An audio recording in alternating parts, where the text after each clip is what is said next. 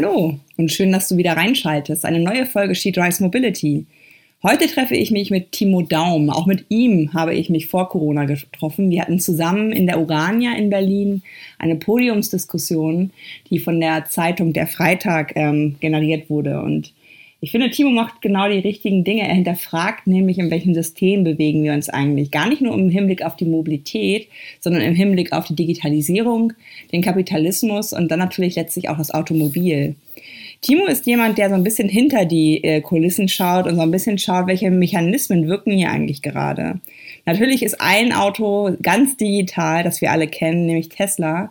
Tesla hat von Anfang an das Auto nicht als Fahrzeug begriffen, das aus Blech besteht, sondern hat von Anfang an ähm, ja so eine Art Ökosystem entworfen. Die Daten, die die User generieren während ihrer Fahrten, wird Tesla sicherlich zu einem der Marktführer machen in Sachen autonomes Fahren. Darüber und über sein Buch, was er am Ende auch noch mal kurz bewirbt, das Auto im digitalen Kapitalismus, unterhalte ich mich. Ich freue mich, wenn ihr auf den Plattformen, wo ihr uns hört, ähm, Bemerkungen da lasst oder auch Kommentare, aber natürlich auch gerne eine gute Sternebewertung, um die Sichtbarkeit zu erzeugen. Unter Steady oder auch PayPal.me könnt ihr mir zudem Beiträge nach Wahl zukommen lassen, um meine Arbeit zu unterstützen. Jetzt aber viel Freude mit der Folge und Timo Daum. Ja, guten Tag. Eine neue Folge She Drives Mobility. Mich strahlt hier der Timo gerade schon an. Wir sind in der Urania. Ähm, in Berlin ist es schon dunkel und wir werden gleich auf der Bühne sein, äh, weil Timo hat ein spannendes Buch geschrieben. Aber ich denke, das erzählt er euch einfach mal selbst. Äh, worum geht's und wer bist du eigentlich, Timo?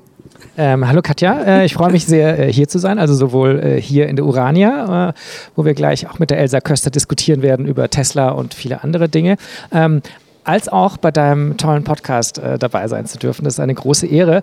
Ähm, ich ähm, ich bin so ein bisschen wie die Jungfrau zum Kinde eigentlich zum Thema Auto gekommen. Ich bin wirklich alles andere als ein Automann oder so. Also weder Autoindustrie, ähm, äh, nicht elektrisch und auch nicht Diesel, äh, auch noch nicht mal Ökobewegung oder sagen wir mal ähm, äh, auch nicht ähm, äh, Verkehrspolitik oder so, sondern ähm, ich kenne mich so ein bisschen aus mit dem digitalen Kapitalismus. Also mit Google und Facebook, wie deren Geschäftsmodelle sind, wie deren Denke ist. Und ähm, ich komme aus der IT und ähm, habe da auch irgendwie zwei Bücher geschrieben zu dem, äh, zu dem Thema.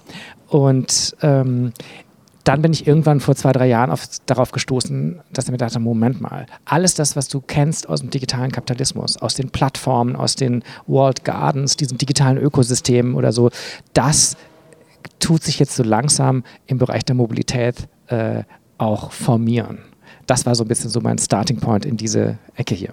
Damit hast du ja schon ein sehr wichtiges Stichwort deiner Arbeit auch genannt, digitaler Kapitalismus. Für Leute, die jetzt sagen, äh, wie kann ein Kapitalismus digital sein?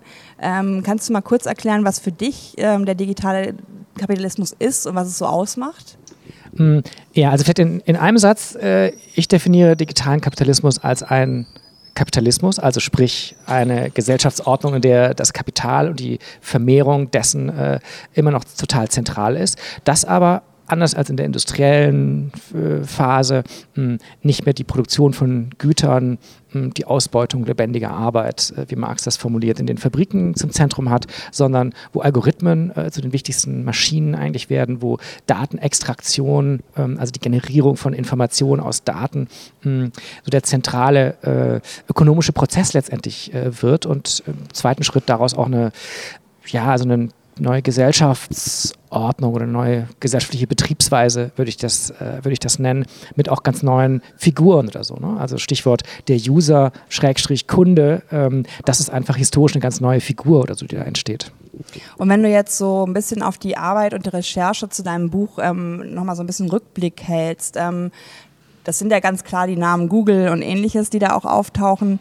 Ähm, bei deinen Recherchen waren das Unternehmen, die immer schon auch Mobilität im Blick hatten? Also war das beim Start von Google auch schon so in deren Vision oder ist das eine Sache, die einfach jetzt zum Metatrend geworden ist und von denen clever aufgegriffen wurde?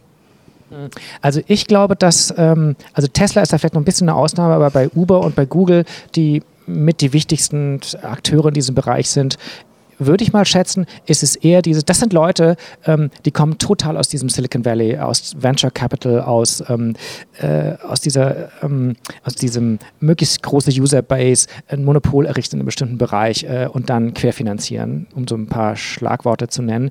Und die haben sich gesagt, ach Mensch, ähm, das funktioniert doch im Bereich ähm, Ridesharing, Carsharing, autonomes Fahren, können wir das doch einfach so ein einfaches Rollout machen von dem, worin, worin wir uns auskennen und bewegen uns damit auf, eine, äh, auf ein völlig neues Feld.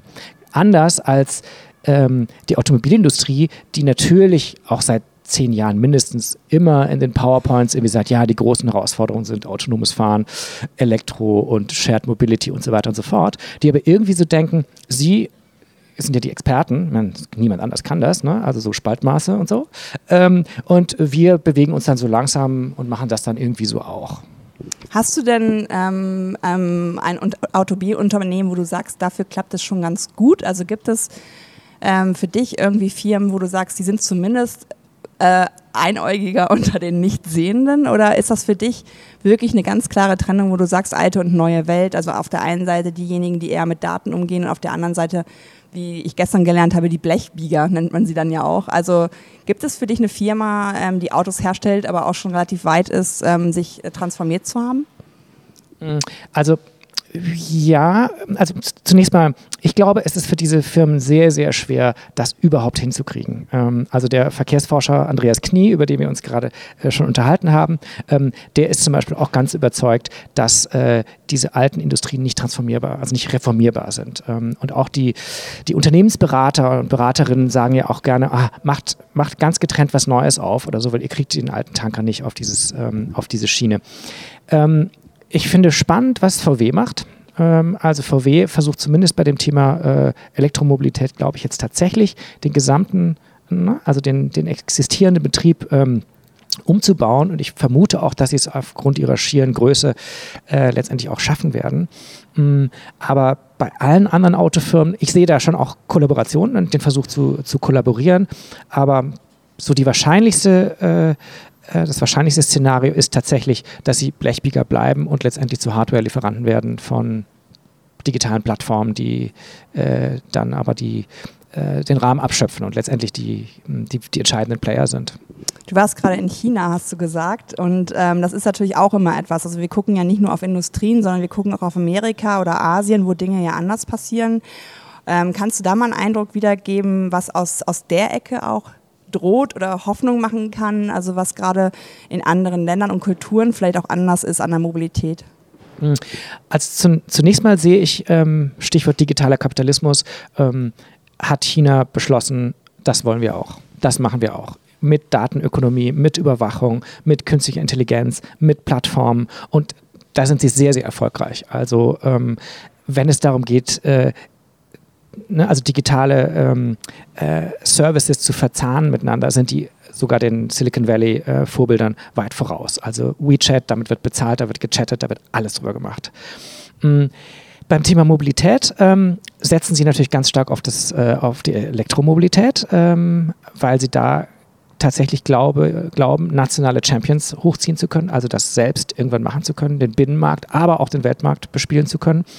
Sieht auch ganz gut aus. Bei, wenn man sich Batteriehersteller zum Beispiel äh, Schlüsseltechnologie anschaut, sind sieben von zehn Top, äh, also schon äh, chinesische Firmen. Ist ja auch ein Riesenmarkt. Mhm. Gleichzeitig ähm, vielleicht noch eine Sache. Ähm, in, in Deutschland hört man häufiger das Argument, ja, China und Indien, die wollen doch eigentlich jetzt auch noch nachziehen und so. Ne? Die wollen das Gleiche haben, was wir auch haben. Sprich, eine Milliarde Chinesinnen wollen Diesel, wollen Diesel-Daimler-SUVs fahren. Das glaube ich nicht. Ich glaube, dass tatsächlich da die die chinesische kommunistische Partei, die ja immer noch das, äh, ne, also den, die Richtung so ein bisschen vorgibt, dass die davor ist und sagt, nee, das, das geht nicht. Das geht weder äh, ökologisch noch aus anderen Gründen. Ähm, ich habe von einer äh, Chinesin, äh, die sich sehr gut auskennt, äh, gehört, das Auto ist in China heute bereits kein Statussymbol mehr. Das Elektroauto schon, das Auto an sich, äh, da kippt das gerade in Richtung notwendiges Übel. Und wenn du jetzt so ein bisschen schaust, ähm, gab es Dinge, die dich bei deiner Recherche überrascht haben? Also du, man fängt ja wahrscheinlich mit so einem Buch irgendwie an und hat ein Gefühl, das könnte ein Thema sein. Ist vielleicht noch nicht so detailliert in den, in den, in den Dingen drin, aber ich finde, wenn man dein Buch liest, dann, dann, dann machst du ja auch so bestimmte Herleitungen. Also die Historie der deutschen Autoindustrie versus die, die ähm, ja, Googles dieser Welt, die ja eine ganz andere ähm, Kultur auch mitbringen. Und du streifst ja auch so ein bisschen meine Themen, äh, Diversität und neue Arbeitsformen. Also eigentlich eine Veränderung, die ja nicht nur in der Technik ist, sondern auch in der Herangehensweise, wer macht diese Dinge eigentlich.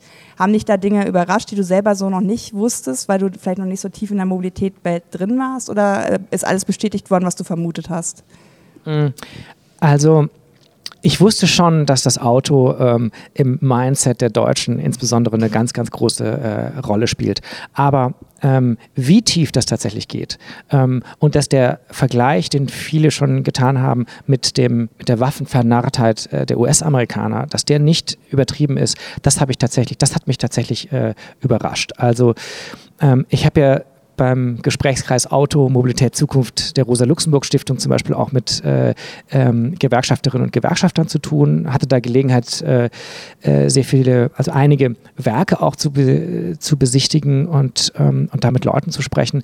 Und wie stark da dieses, das Auto bauen, das Auto fahren, ähm, äh, ne, also auch mit dem, mit dem Diesel, mit dieser ganzen Kompetenz, mit dieser ganzen, diesem ganzen Arbeits- äh, und Konsumentenstolz, der aus der Nachkriegszeit in Deutschland kommt. Also dieses, äh, dieses Amalgam, ähm, das hat mich schon überrascht in seiner, ähm, immer noch in seiner Virulenz oder so. Ne? Und äh, kleines Detail am Rande, ähm, sowohl am Steuer der Autos und der Lastwagen und der Busse, die hier so fahren, ähm, als auch an den Produktionsanlagen oder so, sind es halt 90 Prozent Männer.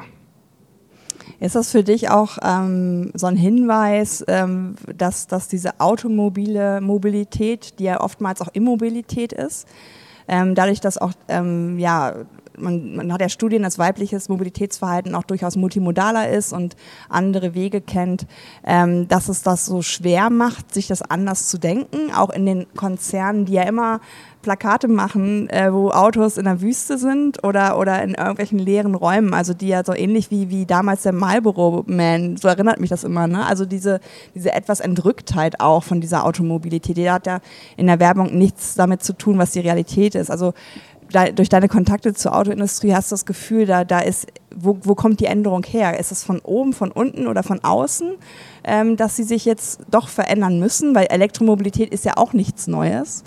Und da zeigen ja auch bestimmte Hersteller, dass sie da relativ stark aufgeholt haben. Also der deutsche Autobauer scheint ja irgendwas verschlafen zu haben. Worauf führst du das zurück? Also mm, ich glaube, also vielleicht, vielleicht, eine Anekdote oder ein so ein Punkt, wo es, wo es wirklich so ein, so ein Kipppunkt äh, war, auch für mich persönlich war die letzte internationale Automobilausstellung in Frankfurt.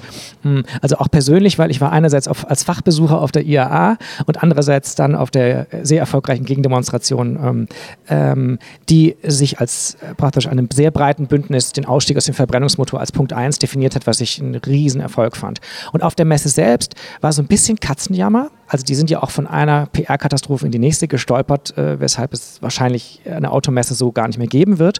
Aber ähm, augenfällig war so ein völliges Auseinanderfallen von auf der einen Seite die, das Ausstellen dieser PS-Protze und der, der, entsprechenden Fangemeinde äh, hinter den, also in den Ständen und vor den Ständen und auf der anderen Seite auf den so ein bisschen ähm, professionellen Panels oder so, da ging es nur um Elektro, es ging um Flottenmanagement, es ging um Big Data. Ähm, also da fühlte man sich wie auf einem, äh, da ging es um Plattformkapitalismus letztendlich oder so. Und diese beiden Welten, die, die klaffen so stark auseinander.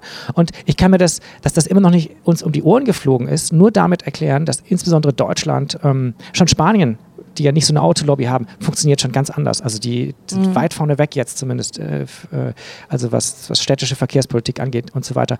Ich glaube, wir sind hier in einer totalen Blase äh, und wenn man sich hier umguckt, auch die Entscheidung gegen das Tempolimit, ähm, das ist ähm, also so archaisch, ich hätte es wirklich fast nicht fassen können. Aber ich, es könnte sein, dass in, in den nächsten Zeiten tatsächlich diese Blase platzt. Da bin ich gespannt drauf. ich auch. Ähm, du beendest dein Buch ja mit Thesen oder mit, mit, äh, ja, mit so einer Art ähm, Summary, ähm, was du aus deiner eigenen Recherche auch ähm, ja, abgeleitet hast. Also wenn du jetzt in die kurzfristige Zukunft guckst, was ist denn für dich das Bild? Also was wird passieren, was, wenn du jetzt so ein bisschen in die Glaskugel guckst mit der deutschen Autoindustrie, aber auch mit den Googles dieser Welt? Wie wird sich das finden und welche, welche Rückschlüsse ziehst du aus dem, was du so recherchiert hast? Ähm, also es, ich mache ja am Ende äh, so, so ganz grob drei Szenarien aus. Das eine ist, ähm, es gibt diese langsame Transformation, wo sich eigentlich nicht wirklich viel ändert und, äh, ne, und begleitet von äh, politischer, politischem Protektionismus, die Autoindustrie irgendwie immer mehr Elektroautos und so weiter produziert und irgendwie so überlebt, sich nicht äh, viel ändert.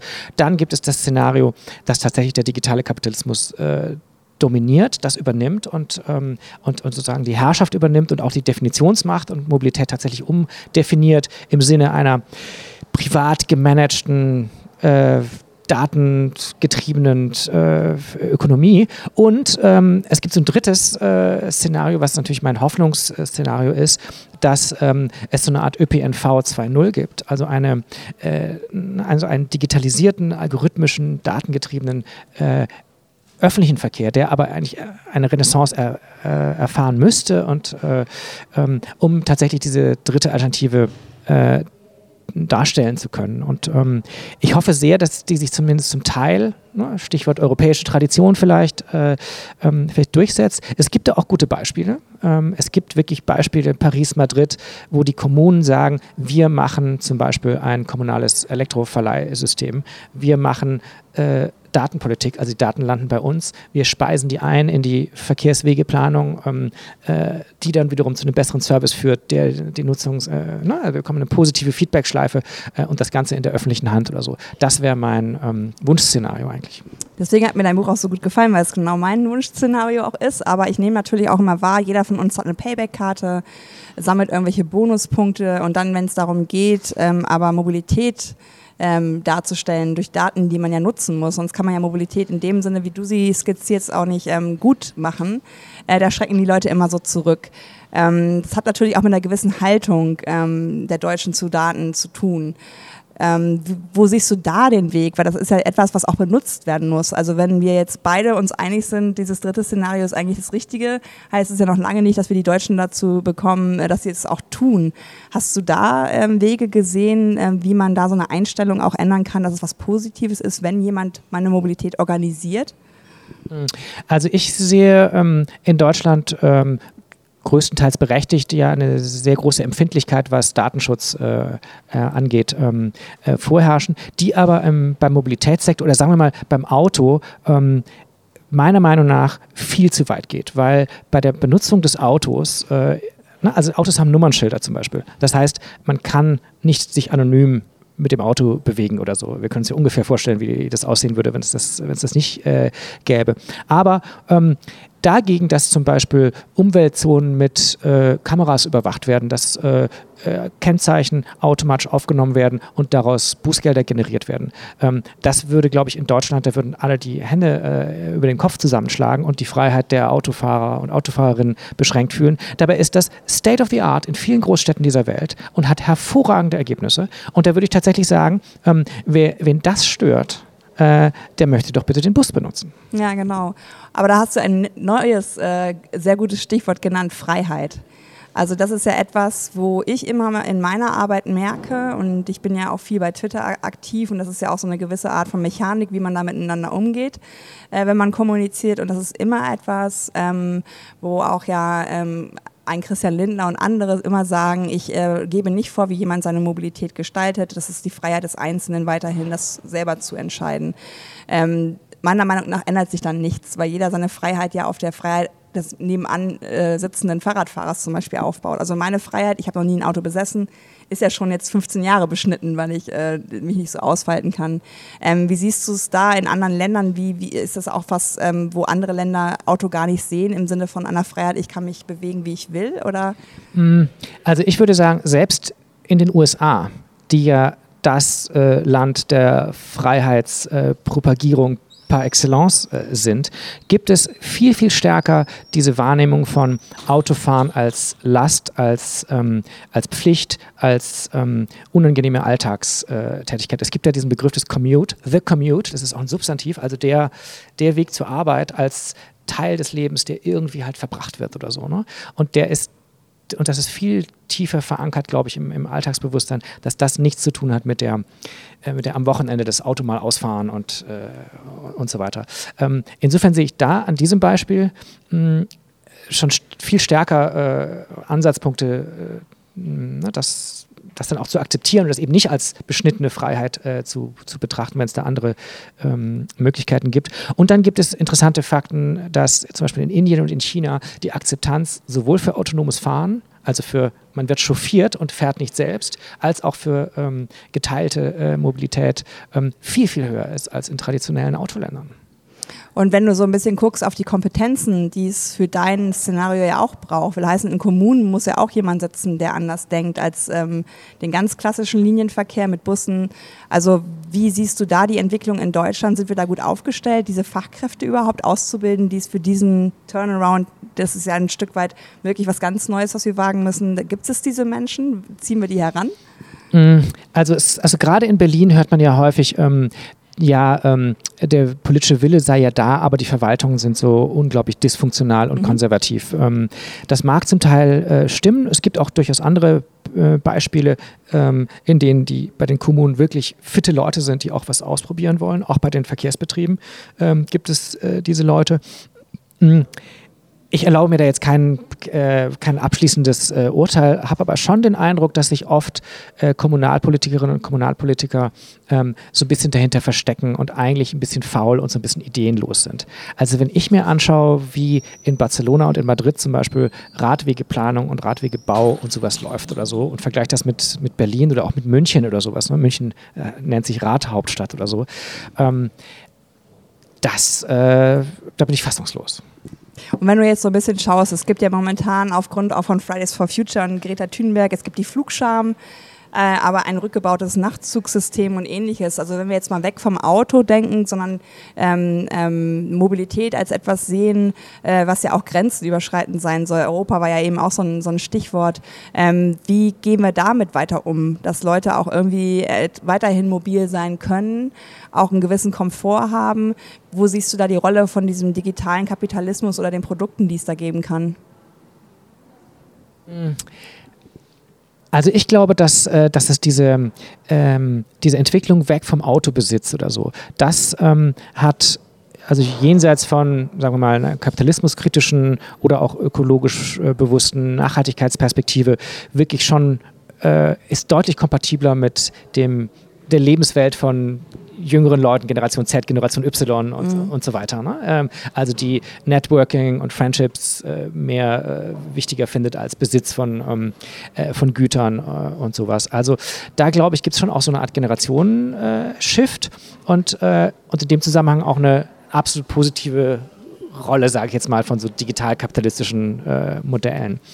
Ähm, aber ob das reicht, ähm, ne? also die, äh, also jetzt zu sagen, ach, ähm, wir warten, bis Uber, Google, Tesla äh, hier den Laden übernehmen und sind vielleicht ein bisschen schadenfreudig, weil dann Daimler seine Diesel-SUVs nicht mehr verkaufen kann oder so. Da würde ich tatsächlich davor, davor warnen oder so. Ähm, weil, wie du vorhin schon gesagt hast, ähm, äh, Rollstuhlfahrerinnen und Rollstuhlfahrer sind dann, ne, also Sozialticket ist dann ebenso wenig drin wie beim SUV. Da gibt es ja auch kein Sozialticket, ne, übrigens. Mhm. Das ist nämlich noch, finde ich, auch ein wichtiger Punkt, vielleicht auch zum, zum Abschluss. Ähm, wenn du jetzt mal auf Gerechtigkeit, ähm, die natürlich auch jeder für sich anders definiert, aber heutzutage wird ja immer in der Politik gesagt, wenn wir das Auto erschweren, dann geht es auf den kleinen Mann, heißt es dann ja immer. Und der kleine Mann, äh, prekär verdienende Milieu, hat ja kaum noch ein Auto, weil er es sich einfach nicht mehr leisten kann. Also um jetzt mal positiv aus dem Thema auszusteigen, wo siehst du auch die Chancen vom digitalen Kapitalismus, gewisse Ungerechtigkeiten wieder aufzulösen oder anders auch in Mobilität wieder alle zu mobilisieren? Also ähm, es ist vollkommen richtig, äh, also das, das ärmste äh, Fünftel der Gesellschaft oder so, die haben im Großen und Ganzen, ne, also eine alleinerziehende Mutter, äh, die irgendwie Hartz IV zu, dazu verdient und sowas, äh, die hat kein Auto oder kann sich das nicht leisten oder wenn dann ein Mini-Auto und es ist wirklich ein, äh, äh notwendiges, notwendiges Übel letztendlich. Ähm, also ich glaube, dass wenn wir da ein bisschen gerechter und demokratischer sind, also diese, diese, ja, diese männlichen Fahrzeuge, die auch so viel Platz äh, brauchen und äh, ähm, also wenn wir die zurückdrängen oder so, wird es absolut automatisch äh, gerechter oder so. Äh, also in Madrid zum Beispiel kann man das sehen, in dem, an dem Tag schon, wo die Fahrverbote äh, gegriffen haben, ähm, gibt es einfach weniger Fahrzeuge in der, äh, in der Stadt. Ähm, die Luftqualität wird besser, die Lebensqualität wird besser.